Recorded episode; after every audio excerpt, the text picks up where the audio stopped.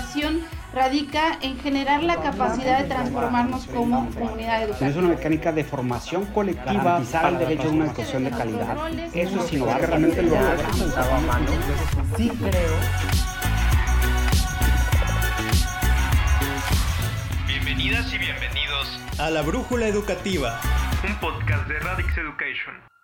Hola, ¿qué tal? Bienvenidas y bienvenidos a un episodio más de La Brújula Educativa, un programa producido y desarrollado por Radix Education con toda la intención de ponernos en contacto con ustedes que nos están escuchando y viendo a través de cada una de estas transmisiones. Yo soy Ixchel Galicia, coordinadora en Radix Education y soy locutora en la Brújula Educativa. Así que de la mano de Raúl Carlín estaremos acompañándoles el día de hoy. Adelante, Raúl. Hola, Ixchel, qué gusto encontrarnos nuevamente. Y gracias otra vez a la audiencia por sintonizarnos en un episodio más. Bienvenidos y bienvenidas de vuelta a la Brújula Educativa, podcast de Radix Education. Mi nombre es Raúl Carlín y soy manager de proyectos y narrativa en Radix. Y les recuerdo que junto con Ixchel y muchas otras voces a las que recibimos como invitadas en cada uno de estos episodios, al igual que lo hacen las brújulas, trazamos la ruta que queremos transitar hacia la mejor educativa en lo local y en lo global. Y para hablar del tema del día de hoy, la nueva escuela mexicana, le damos la bienvenida a Mariel Manríquez. Ella es la directora de Proyecto Nuevo Maestro. Bienvenida, Mariel, ¿cómo estás? No, pues un gustazo estar acá. Buenas tardes a todas, a todos. Eh, buenas tardes, Six, Raúl. Eh, y bueno, pues me presento rápidamente. Soy Mariel Manríquez, egresada de, la licenciatura en Psicología Social. Eh, por la Universidad Autónoma de Querétaro y también pues orgullosamente profesora normalista por la Universidad Federalizada del Estado de Puebla y bueno, también con el corazón puesto para aprender y compartir con las comunidades educativas de, pues, de México y, y también de América Latina. Gracias otra vez, Mariel, por estar aquí. Bienvenida. Y el tema del día de hoy es precisamente la nueva escuela mexicana. Y creo que precisamente corresponde que entonces comencemos preguntándonos en este episodio, cuando hablamos de la nueva escuela mexicana, ¿de qué estamos hablando? ¿Quién promueve esta nueva escuela mexicana? ¿Desde cuándo? En términos generales, ¿qué propone Mariel? Ayúdanos a entender este primer panorama sobre la nueva escuela mexicana. Bueno, desde mi lugar también como, eh, como profesora, como eh, eh, maestra que ha podido estar como en algunas comunidades educativas alrededor del país y bueno, también frente a grupo, de, desde niños pequeños de, de preescolar, acompañándolos también en su proceso de aprendizaje, como estudiantes jóvenes, adultos también ya en su proceso de formación eh, continua eh, eh, en, el, en el tema de educativo. Y bueno, pues para poder desmenuzar y hacer un análisis profundo eh, de la nueva escuela mexicana, bueno, pues primero tendremos que entender los retos que enfrentamos históricamente eh, hasta la actualidad, ¿no? Los encuentros y desencuentros sobre las políticas públicas educativas que hemos tenido también, eh, sobre todo en, este, en estos momentos tan, pues tan difíciles, ¿no? Como, como es la pospandemia y todo lo que esta problemática también nos trajo, ¿no? todos los retos, pero también todas las oportunidades y todos los aprendizajes aprendizajes que hemos podido rescatar eh, pues de esta pues de esta emergencia sanitaria, ¿no? Y creo que lo primero que tendremos que preguntarnos es para qué educamos, cuál es el fin de la educación. Em, educamos para formar trabajadores, educamos para ser mejores ciudadanos y ciudadanas, para reconocer a las diversidades, para construir una sociedad más humana y bueno, eh, es que indudablemente las dinámicas en la escuela de los grupos, de nuestros estudiantes, nos dan un panorama más o menos de cómo viven su contexto, ¿no? Su realidad, eh, cuáles son sus retos cotidianos. Por eso todas estas preguntas tocan de alguna forma las perspectivas de pensar, de sentir, vivir y tomar decisiones eh, con respecto a las políticas públicas, ¿no? Y, y lo que nos ocupa o nos debería de ocupar a todas y todos. Eh, bueno, también es importante señalar que las políticas educativas globales, las regionales o las locales se encuentran entrelazadas desde un contexto histórico, eh, político y social eh, que obedecen también a la realidad y a las demandas que la misma realidad nos exige reconocer. eh, más allá de las posturas partidistas, ¿eh? si le echamos grilla o no, quisiéramos pues más bien adentrarnos a la nueva escuela mexicana en términos de lo pedagógico, de lo que sucede en las escuelas y sí, también cómo tocan eh, todos los eh, planteamientos o todas las, eh, digamos, estrategias para operarla y para que realmente se pueda aterrizar el discurso a lo real, ¿no? Materializarlo en nuestras comunidades educativas. y bueno, pues desde ahí me gustaría también ubicar de, qué estamos hablando cuando hablamos de la nueva escuela mexicana, ¿no? Y justamente es eso, es un plan de trabajo que nos va a permitir eh, ir ubicando cómo es que buscamos nosotros eh, eh, el tema educativo y cómo lo vamos aterrizando en las aulas, cómo se ve materializado.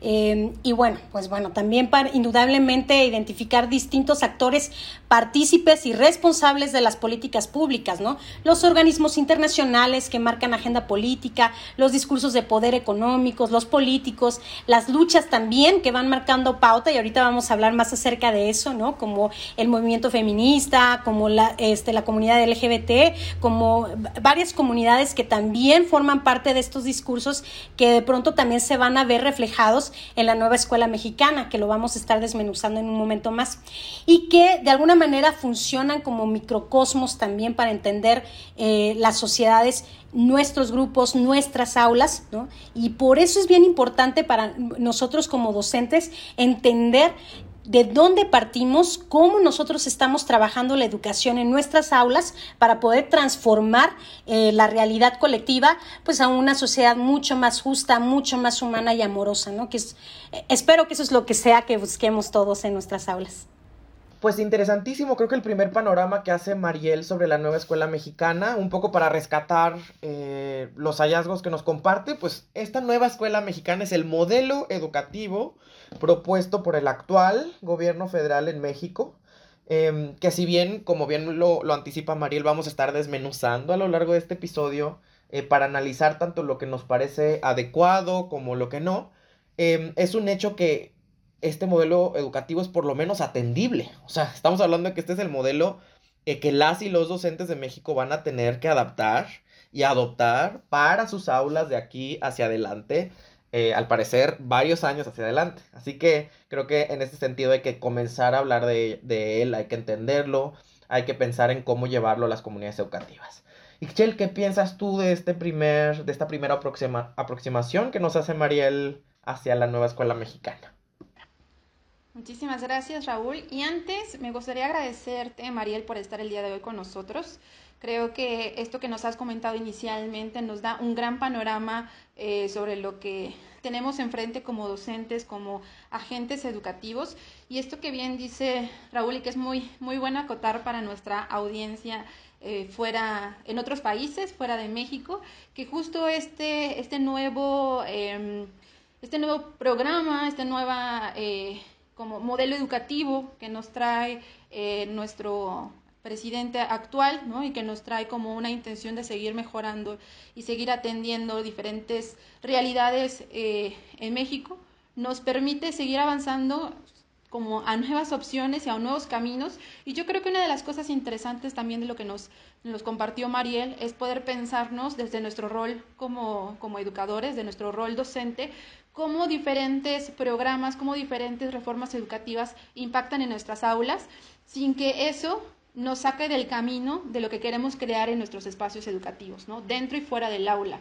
Es decir, eh, cada reforma pues siempre nos, nos, nos, eh, nos establece desafíos, nos establece una eh, intención de seguir aprendiendo y seguir mejorando y seguir fortaleciendo nuestras herramientas pedagógicas, pero también es un desafío en términos de cómo ahora me acoplo ¿Qué, implicaciones administrativas va a tener también para mí como docente dentro del aula, generar y acompañar pues todas estas propuestas que desarrolla el modelo, este, este modelo educativo.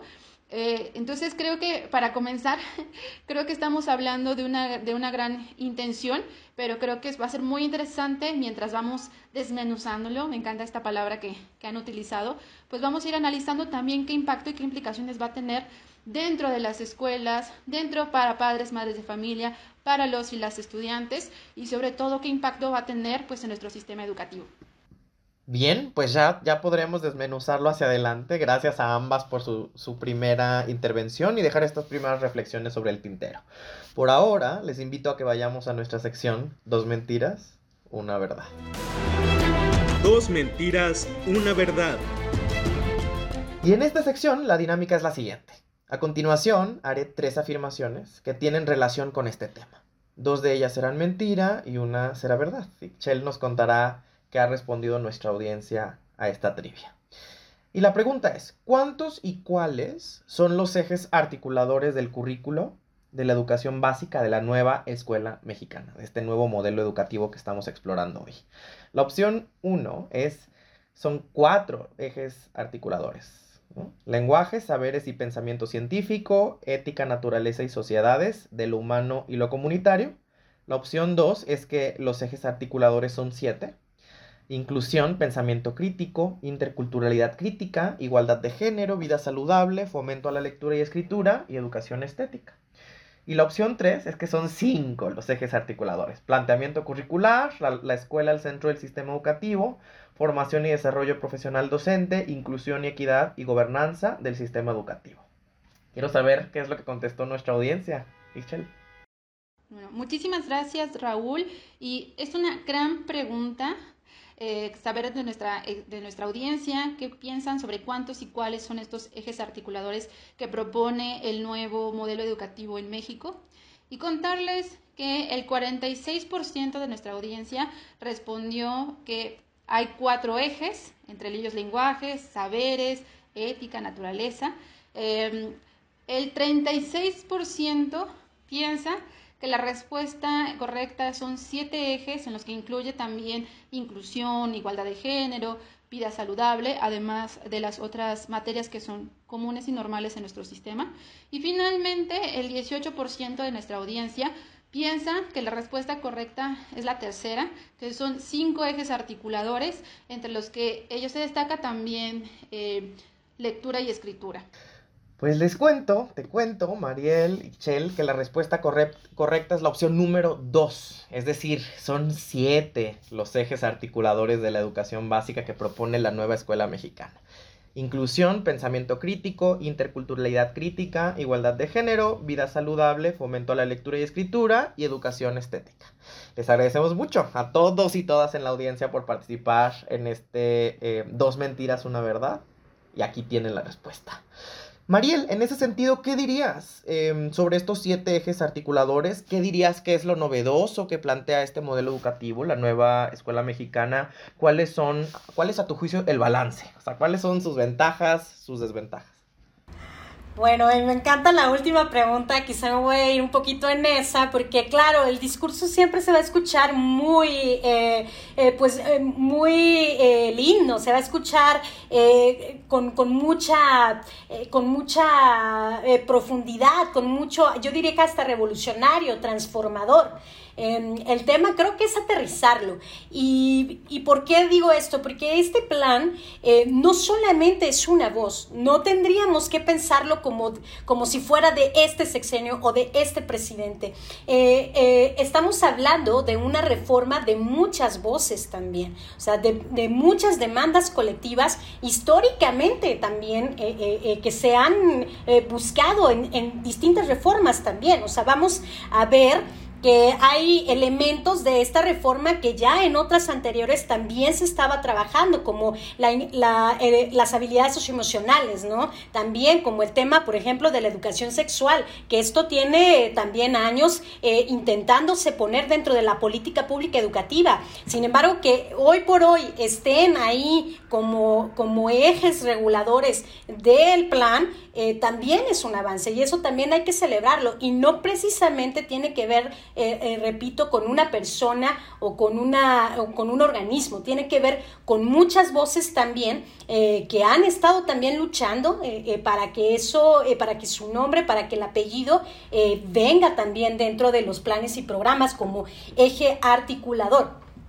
Entonces, eh, creo que el gran reto, lo verdaderamente retador en realidad, es que haya responsabilidad de todas las partes, o sea, voluntad y congruencia, ¿verdad? O sea, eh, lo complicado, porque, digamos, em, aterrizarlo va a implicar una disposición colectiva, pero también de distribución de todos los recursos que se necesitan y que lamentablemente, bueno, pues sabemos que no siempre llegan a donde tienen que llegar, ¿no? Y esa es una realidad. Em, sin embargo, yo creo y veo también a muchos docentes, muchas comunidades también, que están muy expectantes y que están dispuestas, están dispuestas a, eh, eh, con esa disposición, con esa responsabilidad también, em, eh, siempre y cuando también venga de la mano ese apoyo, ¿no? y no pensando el apoyo que venga de arriba hacia abajo, de abajo hacia arriba, sino que sea un apoyo horizontal. Claro que si uno está dispuesto, también tienen que estar los órganos de, de gobierno dispuestos, tienen que estar los, las organizaciones civiles dispuestas, tienen que estar las comunidades dispuestas, tienen que estar los docentes y los estudiantes dispuestos porque esta es una corresponsabilidad, son responsabilidades compartidas. Dicho esto, creo que eh, podremos ir ubicando cada uno de los, de los siete ejes reguladores y cuál es lo novedoso, ¿no? Lo novedoso de cada uno de ellos, porque como les comento, estas, eh, estos ejes no es que nos hayan hablado en anteriores eh, eh, propuestas, pero sí, sí es verdad que en alguna, que hay cierta novedosidad, ¿no? Que esperemos que sí sea aterrizado en la realidad. Em, vamos a comenzar con la, la, inclusión. Algo que me sorprendió muchísimo em, en el tema término novedoso de la, de la nueva escuela mexicana es que pone sobre la mesa la visión eurocentrista, patriarcal, patriarcal perdón, y, heterosexual de la realidad, eh, que también se haya en mesa en los espacios educativos. Ojo, esto no lo habíamos visto en anteriores planes. O sea, que esté eh, el nombre del patriarcado, que esté el nombre de la visión eurocentrista y que esté el nombre de la heterosexualidad, ¿no? Como discurso de poder. Entonces, esto es interesante ver cómo acá ya se menciona, ¿no? Eh, y bueno, em, justamente esta parte, ¿no? En las reformas, en las agendas de política pública educativa y em, toda esta visión, pues, ¿no? Em, de la colonización tiene en común la generación de estados de desigualdad. Eh, por eso, eh, eh, proponer este eje articulador desde una perspectiva de decolonización y reconocimiento de nuestras raíces sugiere desarrollar procesos formativos y relaciones pedagógicas. Recordemos que las relaciones que tenemos con los padres de familia, con los estudiantes, con la comunidad educativa en sí, son relaciones pedagógicas. nos van a permitir comprender durante la educación básica la lógica colonial que opera en nuestra experiencia humana cotidiana. De esta manera la podemos cambiar. Entonces, cuando lo nombramos, es mucho más fácil poder transformar nuestras comunidades hacia, eh, eh, hacia sociedades más justas, por ejemplo, y más humanas. Esto con el tema de la, inclusión, por ejemplo.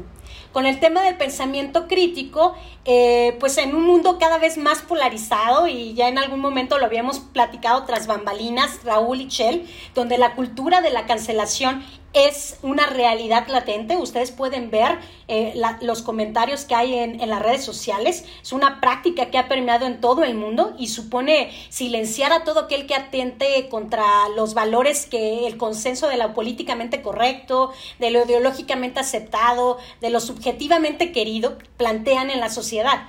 Ese pensamiento crítico es necesario hoy por hoy para abrir los canales del diálogo a través de la construcción de juicios desde la argumentación, desde la lectura de la realidad inmediata, de poner ese en vilo, eh, de poner en vilo, perdón, las ideas y relacionar conceptos, establecer principios y criterios. Es decir, poder eh, compartir con los estudiantes, con las comunidades educativas, una forma de argumentar desde un pensamiento crítico donde no se cancele al otro solamente por el hecho de pensar diferente. ¿No? Y creo que eso es bien, bien importante, sobre todo en estas sociedades eh, de la cancelación y de la polarización. ¿no? Eh, el otro, eje articulador que me, que me gusta, lo novedoso, es la interculturalidad crítica. Y aquí quiero hacer un paréntesis porque también eh, haciendo ese honor eh, y, dignamente de nuestros compañeros y compañeras de las comunidades originarias, ¿no? Eh, que necesitamos también, o sea, la, la, educación le debe muchísimo a las comunidades originarias, ¿no? Generalmente desde este discurso también, y lo platicábamos en, su momento, ¿no? eurocentrista también, donde de pronto se hablaba de multiculturalidad multiculturalismo, ¿no? Esta idea de, eh, de inclusión, entre comillas, eh, donde decíamos, bueno, vamos a aceptar a todas las comunidades eh, eh, originarias, a todas las comunidades indígenas en las escuelas formales, siempre y cuando hablen español, siempre y cuando este, se, se evalúen bajo la competencia del mercado, ¿no? bajo la competencia de lo, del siglo XXI, desde herramientas de evaluación estandarizadas a nivel global, ¿no? Y entonces se callan también las culturas, se oprimen también a las, eh, a las comunidades originarias por tener otros contextos de vida completamente diferentes. Y aquí la pregunta es, ¿por qué?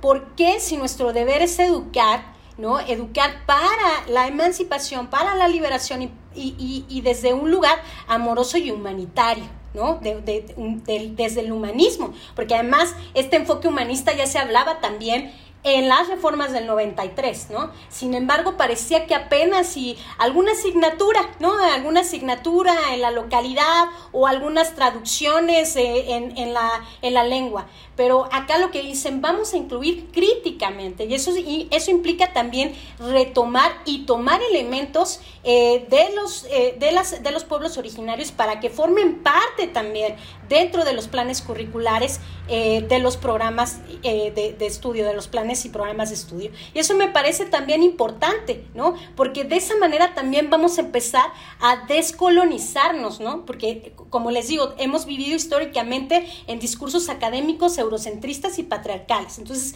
me parece que eso también es lo verdaderamente interesante de esta propuesta.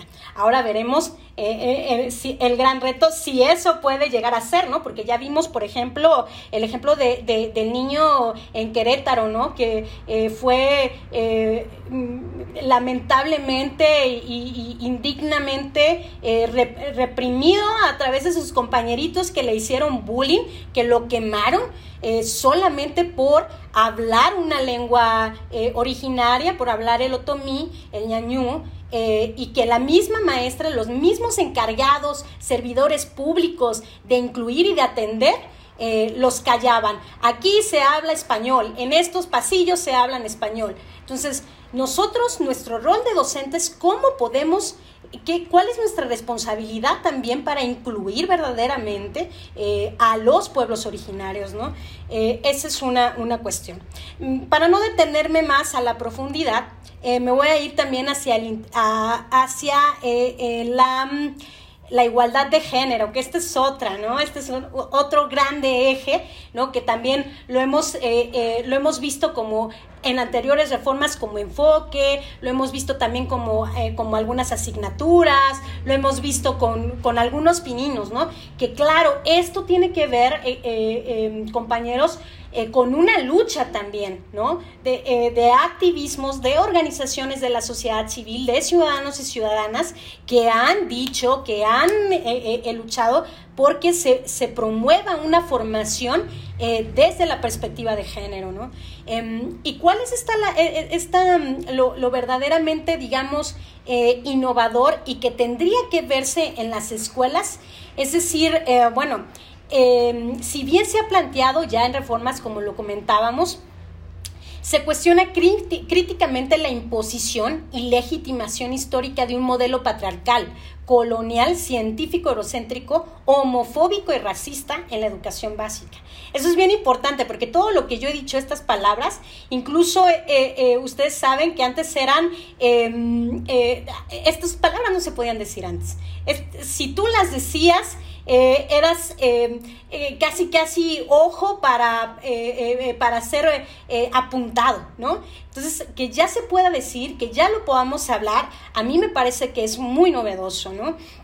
Y bueno, eh, eh, justamente estas ideas eh, son las que en los cuerpos y mentes se siguen perpetuando las desigualdades, porque con estos discursos, no, no los que los que acabo de decir ahorita, sino con los modelos patriarcales y coloniales, es como hemos ido educando también a nuestras sociedades. No nos sorprenda la violencia generalizada, ¿no? Sobre todo en el caso de las mujeres que tenemos en, en estos momentos, ¿no? ¿Por qué? Porque en las escuelas también hemos legitimado, asumido y reproducido las reglas sobre las identidades, sobre los cuerpos y las capacidades, construyendo la normalidad del patriarcado y el machismo, bajo la idea biológica, entre comillas, de la existencia de solo dos géneros. Em, es en la escuela donde hemos enseñado también las primeras etapas de desarrollo, ¿no? normalizando los mandatos de género y sexualidad. Y la nueva escuela mexicana plantea que es necesaria la sensibilización y cambio de mentalidades al respecto, desde la currícula de formación de profesores y profesoras, imagínense, desde las normales, para reconocer que estos discursos son los que perpetúan las violencias, en especial, em, bueno, ya, ya lo comentaba, ¿no? La violencia contra las mujeres. Eh, y bueno, pues justamente eh, eh, lo que estamos buscando y lo que, lo que se está pretendiendo es que se empiece a cambiar esas formas, esas prácticas cotidianas que vamos ubicando y replantear los valores, las creencias y las prácticas para el perfil de egreso de la educación básica. se puede identificar, cuestionar y valorar la discriminación, desigualdad y exclusión eh, de las niñas, adolescentes y mujeres adultas en los contenidos curriculares. Pero para eso primero necesitamos entender, sensibilizarnos de cómo es que nosotros lo vamos perpetuando en nuestros espacios. ¿no? Eh, y bueno, como docentes justamente debemos tomar en cuenta de manera integral las etapas de desarrollo de las personas con énfasis en la construcción diversa de la identidad de género y ello también con la demanda de un currículo con perspectiva de género que conlleva la transformación de los libros de texto, primero, estamos hablando desde los órganos eh, eh, eh, de gobierno más altos, ¿no? imágenes, ejemplos y ejercicios no, no sexistas que superen la generalización de lo masculino, por ejemplo además de replantear el lugar de las niñas, las adolescentes y mujeres adultas en la realidad social, más allá del espacio doméstico y de ámbitos de reproducción social biológica o epistémica, porque recordemos también que mucha de la epistemología, mucha de la academia, pues viene desde un discurso masculino, ¿no? machista más bien. Y bueno, eh, eso también implica cuestionarnos al interior de nuestras organizaciones. Aquí voy a cuestionar el de nosotros. Proyecto Nuevo Maestro visibiliza también a las mujeres profesoras o a docentes que no se reconocen en ninguno de estos dos géneros. Eh, por eso supone también un cambio de mentalidades que nos invita incluso a nosotros a replantearnos nuestros espacios educativos, porque como decía la compañera Miranda, eh, si no se pronuncia, no existe. El siguiente eje, que es el de vida saludable, pero lo novedoso es que cuestiona los hábitos de consumo de la población, pero no desde un tema individual, sino también desde una responsabilidad colectiva tanto de privados como de públicos, como de organismos, ¿no? Donde ya no nada más se piense que eh, el tema de la salud y la enfermedad es una responsabilidad del ser humano eh, eh, de manera individual, sino que esto es una responsabilidad colectiva y compartida, no solamente en términos de mi cuerpo, de nuestro cuerpo y de nuestro bienestar tanto físico como socioemocional, afectivo, ambiental y colectivo. Es decir, también necesitamos corresponsabilidad responsabilizarnos en el bien, en, el bienestar eh, social, ¿no? ¿A través de qué? De alimentación sana, más allá del consumo, más allá del mercado. Eh, es decir, esta parte de los sellos a mí me parece una de las iniciativas muy, muy importantes que nos invita también a educarnos en saber qué es lo que estamos comiendo, ¿no? ¿Qué le estamos metiendo a nuestro cuerpo? También esta parte eh, de reconocer eh, nuestra, nuestro, nuestros controles socioemocionales, ¿no? Nuestra formación socioemocional para contenernos, ¿no? Y también qué tanto nos causa enfermedad el estrés, por ejemplo, de una explotación laboral que antes no se veía, ¿no? Entonces creo que eso es muy, muy importante y es un factor también que me parece novedoso en esta nueva, eh, eh, eh, pues en esta nueva planteamiento, ¿no? educativo. Y la otra es esta parte de lo ambiental, ¿no? El reconocer que nosotros estamos conectados con el medio ambiente. Ya el ejemplo más claro que tenemos, eh, Ichel Raúl, lo tenemos con el SARS eh, el COVID-19, ¿no? Vimos que la pandemia eh, formó parte también de todo este entramado entre salud y enfermedad, de toda una muerte eh, colectiva que nos dejó y que también nos está invitando a reconocer que nosotros somos partícipes de esa, pues de, ese gran, de esa gran pandemia y que también nos ha hecho mucho daño, ¿no? Entonces creo que es bien importante también reconocer que necesitamos formarnos y como decía Dani Robert Dufour eh, en, el, en, un libro que me gusta mucho y se lo recomiendo, que es El arte de reducir cabezas. Si seguimos consumiéndolo todo, nos vamos a terminar por consumirnos a nosotros mismos. Entonces es bien, bien importante también reconocer que parte de la vida saludable está el medio ambiente. Y bueno, la otra es la lectoescritura, ¿no? Este tema que a mí me parece muy interesante eh, también porque se tiene que hablar desde una transformación. Es decir, la lectoescritura es una forma de comunicar cómo eh, estamos viviéndonos, cómo nos sentimos en el mundo y con, con los otros, con la otredad. Em, la lectoescritura, como decía Paulo Freire, no tiene sentido si no es emancipador, no tiene sentido si no es liberadora. Eh, para, eso, para eso sirve la, la lectoescritura, para comunicar para construirnos eh, eh, un lugar también en la vida y decirlo con el otro y con las otras. Em, lejos atrás tiene que quedar esta idea de eh, contenidos absolutos, de hablar de oraciones, de ortografía, solamente así, muy, muy textual, sin, sin hablar de la razón del por qué es importante, ¿no? ¿Por qué, por qué poder leer? ¿Por qué poder escribir? Y esto es un derecho humano, por eso con nuestras niñas y niños y jóvenes eh, eh, migrantes que también estamos trabajando en las fronteras de México, lo merecen y es un derecho humano también que les pertenece a ellos. Eh, y el último, eh, Icher Raúl, la educación estética. Más allá del arte también individual, cómo la educación estética la podemos colectivizar. Algo que, eh, que entrama estas siete, estos siete ejes articuladores justamente es lo colectivo. Eso también es muy novedoso, la comunidad educativa, aprender no solamente en términos de mis competencias para el siglo XXI, en mis competencias para mejorar mi trabajo, porque ya vimos que eso no basta, ¿no? Sino cómo articulo y aprendo en comunidad y enseño también en comunidad. Volviendo a traer a, Paulo Freire, ¿no? Este, nadie enseña ni aprende por sí mismo. Todos y todas y todas aprendemos en comunidad. Pues eh, esto sería de manera general, Raúl Lichel. Gracias, gracias por tu lectura de, del nuevo modelo educativo, sobre todo de los siete ejes articuladores que incluye. A mí, por su parte, la verdad es que me parece interesante voy a usar ese, ese epíteto para esta propuesta de modelo educativo. Ya Mariel nos contaba algunas que ella reconoce como bondades del mismo, que en términos generales yo comparto. O sea, me gustan específicamente dos cosas de este nuevo modelo. Em, una es que reivindica el sentido social de la educación. De hecho, cita a UNICEF y dice que la educación es acaso el más importante de los derechos sociales. Eh, o sea, creo que eso está muy bien en, la teoría, hay que ver si se lleva a la práctica, sobre todo con temas de presupuesto, de infraestructura.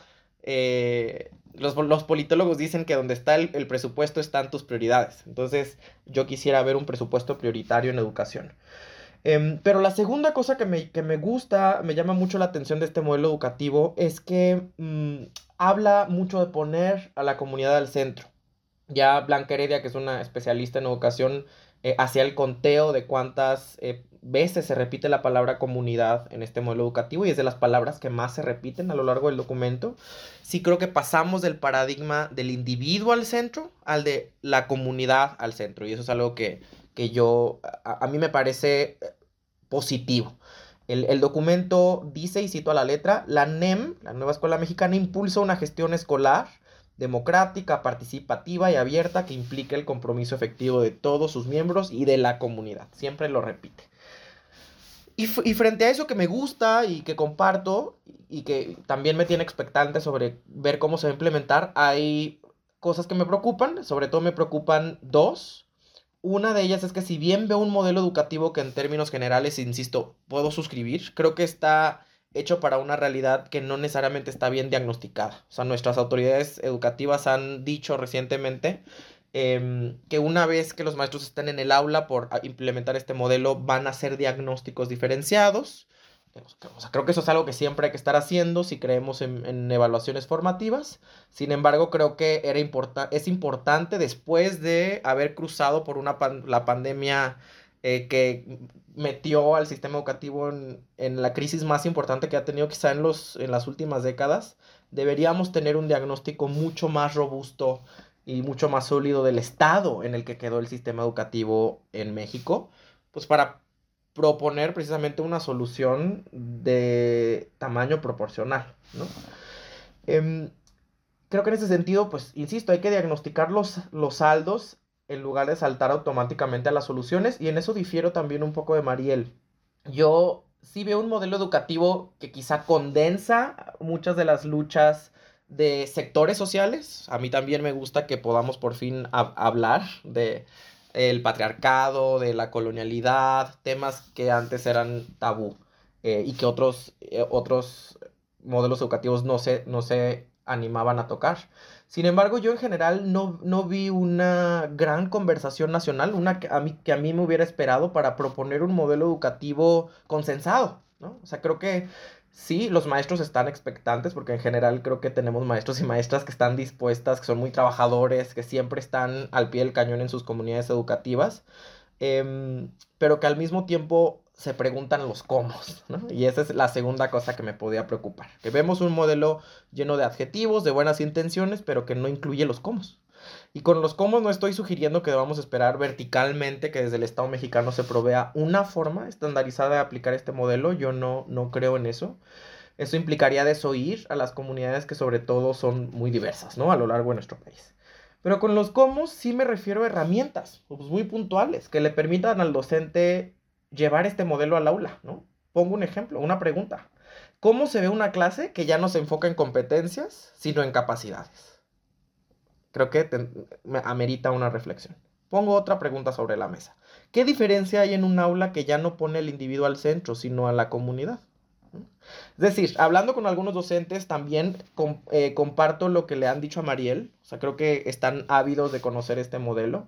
Pero otra cosa que también me comentan y les preocupa es que con todos los peros que le pudiéramos poner al modelo educativo anterior, era uno que más o menos ya estaban entendiendo, ¿no?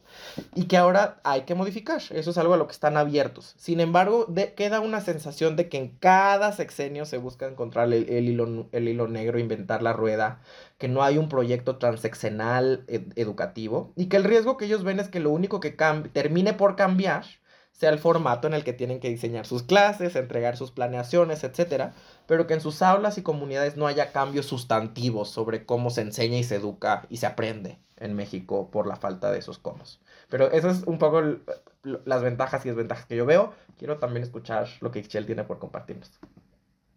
Me gusta mucho escuchar esto que comentas, Raúl, y también después de haber escuchado a Mariel que nos trajo como un una gran panorama de, de, lo que habla esta nueva escuela mexicana. A mí hay cosas que, que, me gustan, me gusta mucho que habla como de la integralidad de la educación, ¿no? Y esto justo con lo que mencionaba Mariel, de, de un modelo humanista. Me gusta cuando se habla de mirar al estudiante en, en su complejidad, porque implica también que él y la docente se pueda mirarse a sí mismo en su complejidad, ¿no? Que creo que es uno también de los desafíos que tenemos que seguir viendo de cómo seguimos educando y, generando capacitación docente para que el docente y la docente se sienta este, pues capaz de desarrollar metodologías humanistas, ¿no? Que yo estoy segura que, que, lo hacen y estoy convencida que muchos de los y las docentes que nos siguen generan estas propuestas también para escuchar más y más a los estudiantes. Eh, una de las cosas que también me gusta que reconozca esta parte del rezago histórico, creo que es algo que es importante que se siga mencionando porque nos hace mirar de frente la realidad mexicana. Eh, creo que esto que decía Raúl, también esta realidad mexicana no solamente está en el rezago educativo, sino también en la diversidad cultural, en la diversidad de, desafíos, en la, en la diversidad de todas las problemáticas que se encuentran en cada una de las comunidades, porque cada una es distinta. Y creo que esto me lleva a cuestionarme cómo vamos a hacer para que esto pueda verse presente y para que pueda ser una solución efectiva en las aulas, ¿no? Eh, que después justo de esta pandemia nos dejó muy, este, pues nos dejó abierto que tenemos escuelas que todavía no tienen luz, que tenemos escuelas que aún no tienen docentes frente al aula o que comparten un docente para tres grupos. Creo que también nos dejó eh, muy claro que hace falta mucho acompañamiento también al colectivo docente, no solamente en el desarrollo de sus capacidades eh, pedagógicas, sino también en sus habilidades socioemocionales. Entonces, para estar bien, para poder enseñar sobre habilidades socioemocionales, primero también tenemos que estar desarrollados en ellas, ¿no? Entonces, em, creo que este es uno de los grandes desafíos que propone y que yo encuentro en, la, en este modelo educativo. Eh, quiero comentar algo que, que a mí me hizo mucho sentido encontrarlo también haciendo esta lectura, que nos habla de las 4A, ¿no? de asequibilidad, que como una garantía del derecho social de educación, y esta vez plantea desde los 0 a los 23 años. Creo que antes no se mencionaba a la universidad, y creo que esta es una gran estrategia porque hoy reconocemos que están nuestras universidades públicas, pero todavía falta mucho acceso para lograr que nuestros estudiantes lleguen a la universidad, ¿no? Y hablo de los, universitarios, de los estudiantes que se encuentran en las zonas más alejadas del país y que a lo mejor por no tener cerca una universidad o no tener los recursos para vivir, venirse a vivir a la ciudad, ¿no? Porque es generalmente donde están las universidades. Yo estoy en la ciudad de Puebla, hablo de estas universidades en los estados. Eh, creo que hace falta eso y a esto solamente también agregarle la accesibilidad, ¿no? Como una obligación del Estado para facilitar esta educación para que sea para todos. Finalmente, la aceptabilidad, aceptabilidad eh, que tiene que ver con estos criterios de seguridad, de calidad, y, aquí tiene que ver mucho la capacitación docente, el reforzamiento docente, pero pienso importantísimo acompañar al y a la docente. No solamente decir, bueno, te tienes que capacitar, bueno, ¿quién nos va a capacitar, no? Digo, nosotros con Proyecto Nuevo Maestro con muchísimo gusto, pero también hay que reconocer que esto que decía Mariel, es una responsabilidad del Estado, ¿no? Y una crítica, así muy pequeñita, es como, cómo hablamos de, del patriarcado cuando también el Estado no está respondiendo a su responsabilidad de capacidad, de capacitar, de sostener y de darle una respuesta a las necesidades educativas de todas las comunidades. Y finalmente, este, la adaptabilidad, que tiene que ver cómo, cómo, nos, cómo nos adecuamos a la realidad educativa, de cada una de las comunidades y que es algo que hemos estado hablando en otros episodios, ¿no? De la importancia del contexto, ¿no? Y esto no importa, o sea, no, no solamente cabe decir que hay que acomodarnos a la comunidad y al contexto, sino hay que ser capaces de responderle al contexto, ¿no? No solamente, digo, es muy interesante hablar de la comunidad al centro, pero también la comunidad del centro necesita capacitación, necesita acompañamiento y necesita un reforzamiento del Estado, ¿no? Porque estamos hablando de una propuesta del Estado. Así que, pues, esto, me, me encantaría conversar más, pero vamos al siguiente momento. Gracias, Ixchel, y gracias, Mariel, por sus reflexiones. Vamos a la recomendación del día y regresamos. Además de los temas aquí tratados, te invitamos a que te enteres de todos los puntos presentes de la reforma al sistema educativo mexicano en la nueva escuela mexicana y formes tus propias opiniones. Puedes encontrar el enlace en la descripción de este episodio en YouTube y Spotify. Y síguenos en las redes sociales como Radix Education. Y bien, regresamos a esta sección que nos encanta tanto. Pido la palabra. ¿Qué sucede en esta sección? Que vamos a poner sobre la mesa una pregunta que representa una situación hipotética y que nos invita a dar solución a nuestra problemática principal del día. Pido la palabra. Y la pregunta por el pido la palabra del episodio de hoy es la siguiente. La nueva escuela mexicana plantea que sea la comunidad en su sentido más amplio, la que se constituya en el espacio que articule los procesos educativos para que las niñas, los niños y adolescentes tengan la posibilidad de formarse de manera efectiva en sujetos de derecho, en un marco de interacción entre la escuela y la comunidad. Tú, como docente de alguna escuela, de algún estado, en México, ¿cómo podrías reforzar la interacción entre tu escuela y tu comunidad? Ixchel, ¿qué nos dices? Gran pregunta, Raúl. Esta, este espacio es el que más me encanta porque me encanta soñar con diferentes posibilidades. Eh, yo primero plantearía como número uno comenzar a recuperar el sentido de pertenencia a la escuela. Y esto es muy importante porque es reconocer que la escuela impacta en nuestra comunidad y la comunidad impacta en la escuela. ¿no? Y yo recuerdo hace muchísimos años cuando la escuela estaba en el centro de la colonia, en el centro de la comunidad y a partir de ahí se gestaba pues toda, toda la interacción eh, de la comunidad y necesitamos recuperar eso. Y para que eso sea posible es importante capacitación, reforzamiento y acompañamiento a la comunidad educativa. Es decir, ya no basta solamente hablar de los y las docentes como los únicos responsables de la educación y de lo que sucede en la escuela, sino hacer parte nuevamente a padres y madres de familia y a estudiantes. ¿no? Es necesario que toda la comunidad educativa, incluso pensando en los agentes educativos que estamos ahí, por ejemplo, Proyecto Nuevo Maestro y otras organizaciones que son parte de la comunidad, y finalmente, creo que para, esto, para que esto sea posible, y, a mí siempre me gusta hablar de esto, es la importancia de generar política pública, ¿no? políticas públicas que permitan reducir la jornada laboral para que el padre o la madre familia puedan estar presente en la escuela, políticas públicas que permitan que papá, mamá, tienes dos días al mes para poder ir a la escuela, llegar tarde, checar tarde porque vas a ir a, a ver qué está pasando con tu estudiante, con tu hijo, con tu hija, políticas públicas que puedan respaldar la labor docente y reconocerla. O sea, creo que para que haya un reconocimiento y una revalorización del magisterio y de lo que sucede en la escuela, tiene que estar impactando a toda la sociedad y para eso la importancia de la política pública y de que el Estado actúe para que esto pueda suceder. ¿Y tú qué piensas, Raúl? ¿Qué pienso yo?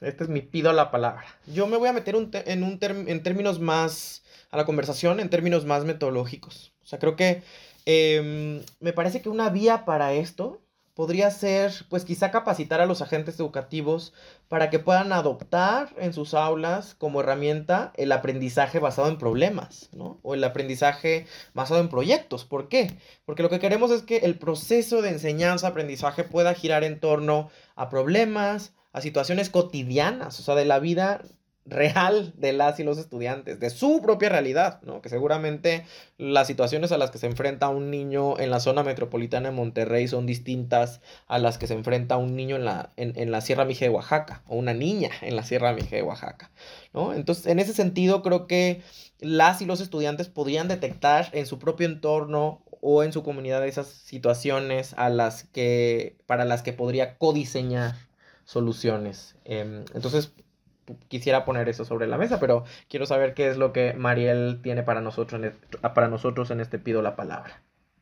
No, pues encantadísima de escucharlos y creo que en realidad todos estamos en la misma sintonía desde distintos lugares, pero sí creo que es bien importante reconocer el compromiso y la responsabilidad de todos y todas para que esto se lleve a cabo, porque no solamente es una responsabilidad de unos, es una responsabilidad de todos.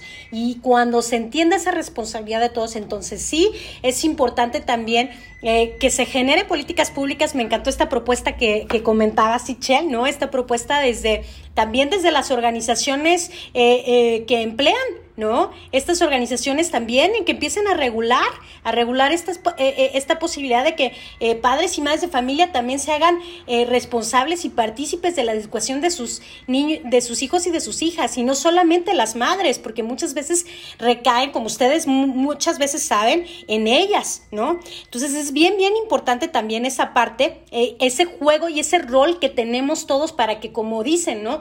la comunidad comience a ser realmente el centro, ¿no? Y no solamente quede en responsabilidad de los servidores públicos como los docentes, ¿no? las, docentes o quienes participan solamente eh, en el acontecer educativo formal eh, o no formal, como las madres de familia, ¿no? Eh, entonces creo que es bien importante también, una vez reconocido esa responsabilidad, reconocer esa responsabilidad y comenzar a abrir abrir las escuelas, como, como lo decían. Creo que hay muchas experiencias que tenemos, eh, como justamente en las comunidades rurales, en las, eh, en las comunidades originarias también, donde hay mucho trabajo de comunitario, donde hay muchísima experiencia de este trabajo colectivo. Lo podemos ver, es muy evidente. Hay muchos, eh, em, tenemos experiencias bien bonitas, ¿no? Por ejemplo, en Oaxaca, donde padres, madres de familia se juntaron una combi y empezaron también a a, trabajar en colectivo para poder hacer llegar eh, la educación hasta donde eh, eh, se podía, ¿no? Que era a partir de la distancia con esto de la pandemia. También se empezaron a abrir muchísimos... Em, muchísimos recursos, ¿no? Que antes no se tenían eh, como, eh, como importantes, ¿no? Como el celular, por ejemplo, que ahora forma parte de una herramienta esencial para la comunicación eh, de los diferentes agentes, como las madres de familia, los estudiantes, los maestros. Los maestros empezaron a entrar a Facebook, a Twitter, a Instagram y hoy por hoy vemos a grandes profesores también dentro de las redes sociales, que también es un espacio político, social y económico, ¿no? Entonces es bien importante también reconocernos desde la horizontalidad y sí, como eh, eh, creo que es bien importante también esto que comentaba Raúl, los cómo, ¿no? O sea, no, no solamente se trata del discurso, se, se trata también de tener herramientas que les permitan a los, a, los maestros, ¿no? Y a las maestras, eh, por ejemplo, incluir a las comunidades con discapacidad, ¿no? Que también es muy, muy interesante, es muy importante, es muy necesario, pero si no se tienen herramientas ni los cómo, ¿Cómo se puede hacer eso? No solamente se trata de echarles la bolita, ¿no? La bolita de aquí está, este, la propuesta y ahí va como, y ahí cómo te va, ¿no? No, se trata de realmente un compromiso colectivo y eso es cómo irlos trabajando también eh, durante este proceso que, eh, que, como dices, ¿no? Pareciera que son proyectos sexenales y, y, bueno, esperemos que este no sea uno más de los tantos, eh, pero bueno, pues hasta ahí, hasta ahí estamos. Muchísimas gracias, Mariel. Creo que con esta gran pregunta de cómo lo hacemos, eh, es que nos vamos, pero nos vamos con esa corresponsabilidad de que todos y todas podemos generar esos cambios en nuestras comunidades educativas y podemos invitar y hacer que, que esto se genere. Así que, pues con esto terminamos el episodio de hoy. Muchísimas gracias a toda nuestra audiencia por acompañarnos. Yo soy Estrella Galicia y nos estamos encontrando en otros espacios. Y yo soy Raúl Carlín y este ha sido el cuarto episodio de La Brújula Educativa, un espacio de ustedes para ustedes. Gracias y hasta la próxima. Gracias, Mariel. Eh, yo soy Mariel, muchísimas gracias por todo lo aprendido, gracias eh, eh, Raúl, gracias Michelle y pues que siga, que siga la brújula educativa. Visita nuestro sitio web www.radixeducation.com y síguenos en nuestras redes sociales como Radix Education.